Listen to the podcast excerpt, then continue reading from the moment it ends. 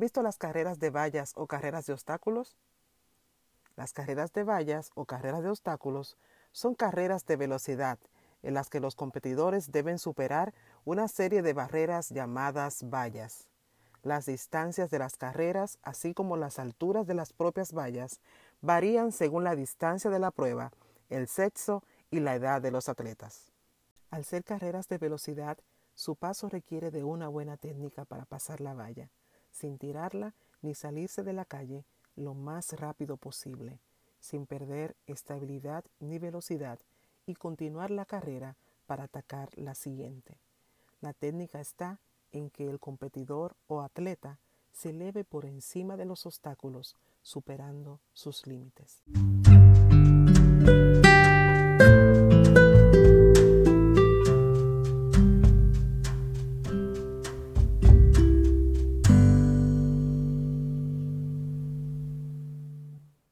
¿Qué tal? Bienvenidos a nuestro primer episodio titulado Los Límites.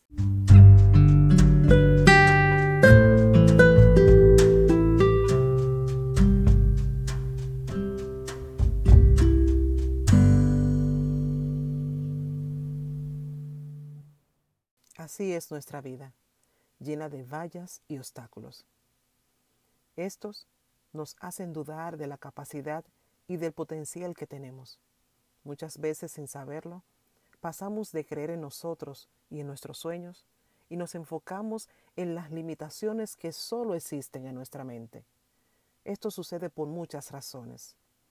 Por mencionar algunas de ellas, es porque hemos dejado que la duda y el miedo nos venza. Tal vez eres uno de los que siempre tiene miedo a fracasar. No lo sé.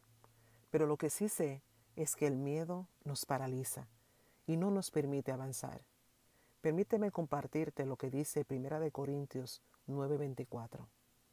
¿No sabéis que los que corren en el estadio, todos en verdad corren, pero solo uno obtiene el premio?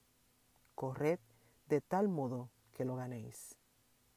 A lo largo de mi caminar con Dios, he aprendido a afianzar mi fe y poner mis planes y proyectos en sus manos. Esto es todo un aprendizaje constante y todo un desafío dejar de autosabotearse. ¿Qué es el autosabotaje?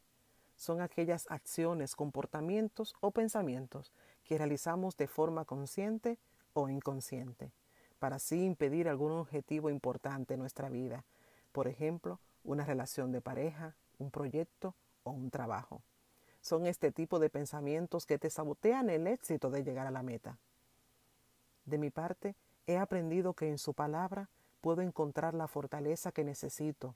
He entendido cuándo debo ponerme las zapatillas para correr. Que los procesos que he vivido han sido para fortalecerme. Que los sueños de Dios para mi vida no se han desvanecido, porque Él cumple su palabra. En su palabra hay muchos versículos que me han ayudado a entender esto. Quiero compartirte uno de los versículos que ha sido de bendición a mi vida y espero también lo sea para ti. Se encuentra en el libro de Filipenses en su capítulo 4, verso 13. Todo lo puedo en Cristo que me fortalece. Tener sueños es aquello que nos mantiene vivos. Génesis 37 nos habla de la vida de José. Pasaron muchos años para José ver el sueño de Dios en su vida. José era uno de los doce hijos de Jacob y el favorito de su padre. Cuando José tenía la edad de 17 años, su padre le regaló una túnica de colores. Los hermanos ya estaban resentidos con él, porque él le contaba a su padre las cosas malas que ellos hacían, y la túnica solo aumentó el rencor en ellos. Como si fuera poco, José tenía un don especial. Dios le revelaba a través de sueños las cosas que sucederían. Por causa de sus sueños, José fue vendido por sus hermanos. Pasó de ser hijo a esclavo y luego a trabajar en la casa de un funcionario llamado Potifar y de ahí de prisionero a una cárcel en Egipto. Pero aún en la cárcel el Señor estaba con él. No dejó de mostrarle su amor. José se ganó con facilidad la confianza del guardia de la cárcel y éste lo puso como encargado de todos los prisioneros, y de allí José pasó al palacio como segundo en mando en todo Egipto. El que sueña debe aprender a usar los obstáculos para alcanzar sus sueños.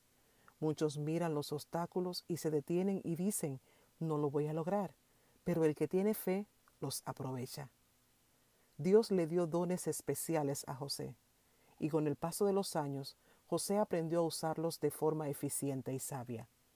¿Conoces tú los dones que Dios te ha dado? ¿Los estás usando para la gloria de Dios? ¿O solo estás viendo tus limitaciones? Por nuestros sueños es por lo que buscamos siempre un nuevo comienzo. Ningún paso o decisión es en vano cuando se trata de lograr nuestros sueños y metas. Así que persiste, resiste, pero sobre todo sé constante.